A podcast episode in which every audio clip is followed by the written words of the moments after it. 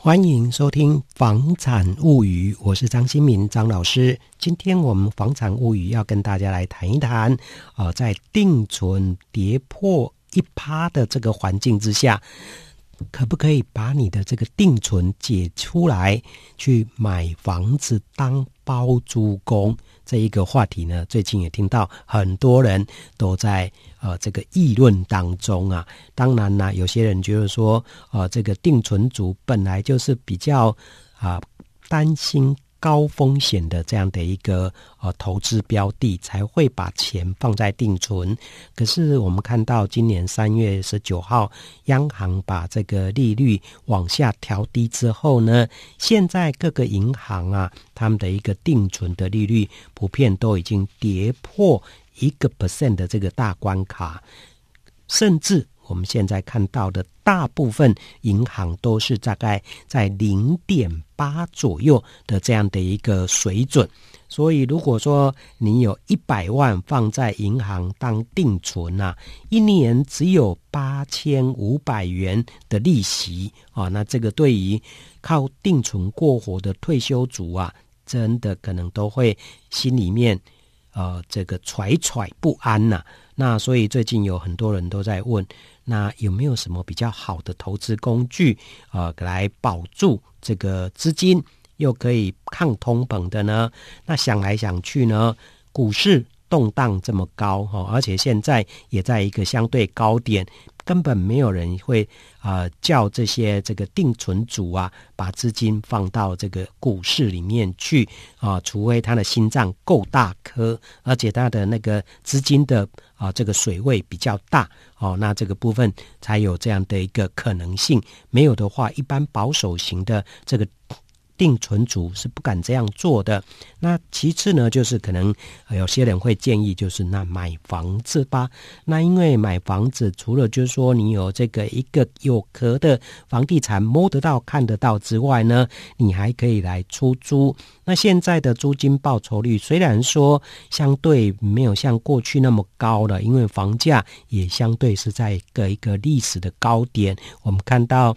最近内政部发布的啊，全国的住宅价格指数也创了历史的一个新高，所以呢，拿房子出租的租金报酬率根本不像过去所谓的有暴利可图的这样的一个情况。可是我们如果啊的比较严谨的来检视的话，呃，现在拿这个房子来出租，租金报酬率大概都还可以在两趴上下。所以呢，基本上还是比定存高出一截的哈，甚至高出一倍多这样的一个情形啊。所以这个部分就会有些人想说，那我把这个定存啊，把它解约，找一个比较好的房子来出租哦。那到时候的话呢，让房子来养老。哦，让你的余生不用有任何后顾之忧。这里面当然牵涉到第一个，你本身对于这个房地产了不了解？哦，那另外一个就是说，到底这个房子的一个这个区位，还有说房子要不要委托别人管理，或是租客是不是够稳定？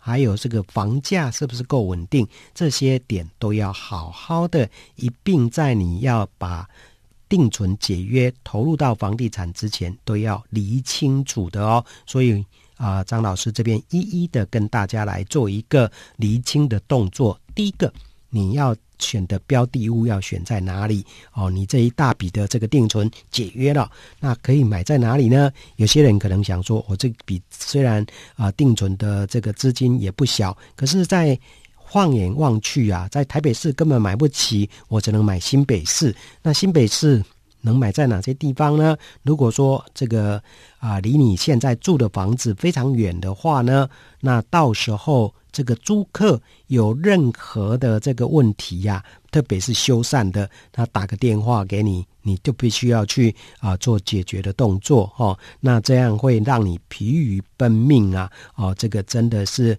啊、让很多民众觉得说当包租公有这样的一个并不是想象中这样的一个称心如意的这个工作。最主要就是说，万一房客三更半夜回到家，要打开这个热水器洗澡，竟然热水器跑出来的都是冷水，那他当然一通电话就只打只好打给房东喽。房东，你这时候又要去找这个水电工人去帮他维修哦，这个部分找不到。呃，水电工人也这个房客当然就会抱怨连连哦，所以这个部分到底是要挑啊的房子离你住家是远是近，可能也都是一门学问哦。好，再来就是呃，刚才提到了。如果房子真的太远的话，而这时候很多人就会想说，那我不如就是委托别人来代管哦。现在政府也是大力在鼓吹哦，这个房屋啊，这个委托代管的这样的一个业务。那现在市场上也有很多业者呢，呃，在专门做这种房子。出租委托代管的业务，可是这一部分羊毛出在羊身上呢。你既然要委托别人啊，这个啊代管你的房子，要帮你做负责啊任何的维修的这个工作，那一定要付出代价。也就是说，你的从房客拿到的租金里面的一部分，可能就要分给这个。啊，代管的业者喽，所以你可能这个时候算盘也要更加仔细的打一打，看这个把这个租金一部分分给委托代管业者之后，租金报酬率是不是还高过我们刚才提到的定存的这个利率？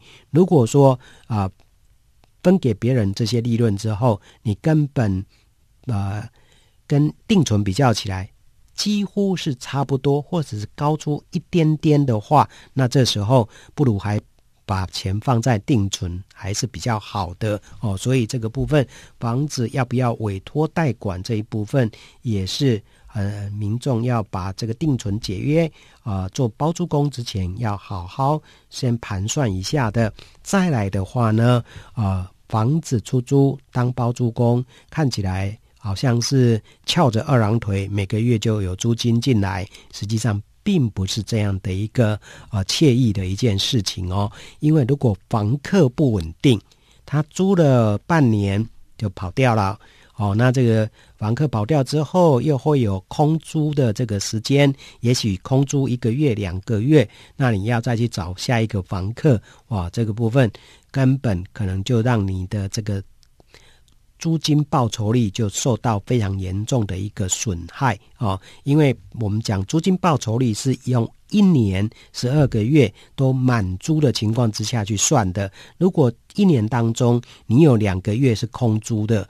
或是三个月是空租的，你的租金报酬率可能就不是刚才提到的是两，不是两趴喽，也许只剩下一点二趴、一点三趴。那这个跟定存比较起来没有太大的差别喽，所以这个时候你就不要白忙一场了哈。所以呢，啊、能够找到稳定的租客，这个也是一门学问哦。啊，如果说啊，这个租客住的也很满意。那怎么样用一些啊、这个优惠的方案？我会碰到有的朋友，他就是用这种哎他自己独家的优惠方案来把这个好的租客留下来。那这样与其让这个房子空置在那个地方有空租期，不如把好的房客留下来，给他多一点点的优惠。或是说啊、送给他一些这个礼品，诶，也许他就会觉得这个房东还不错哦。再来的话呢，啊、可能就是要考量这个区块里面的房价是不是够稳定呢？当然啦，很多包租公都会说，我这个房子买来出租。并不是要赚赚取这个短期间的这个价差的，我会这个一直让它租下去。所以房价的高低起伏，对包租公而言可能不是很关键的因素。但是啊，凡事还是要做这个最坏的打算。你总有一天需要把这个房子卖掉吧。哦，那如果说这个地方的房价相对不稳定，或是说，呃，这个，诶，供给量越来越大，那到时候你真的想要啊把这个房子卖掉出场的话，这时候可能你会有一种状况产生，什么状况呢？就是赚了租金，赔了房价。哎，这个我过去有一个老同事，他就是出现这样的一个状况。他本来有了有朋友跟他介绍说，在台南呐、啊、有这样的一个学生套房啊，一间一户呢，大概只要一百万，那每个月啊，这个大概有五千块的租金收益，算一算呢。哇，租金报酬率有呃六趴之多呢，所以他想想说，哎，这个比定存高出好多倍，就买了一户来出租。可是呢，刚开始的时候，这个租客都还蛮稳定的，但是呢，出现了一种状况了哦，有。越越来越多的新供给出现了，周边呢有新房子出现了哦，学生倒是没有啊、呃，这个同步的增加。那在有更新的房子可以选择，租金差不多的情况之下，那些学生就见异思迁哦，就转到新的房子去了。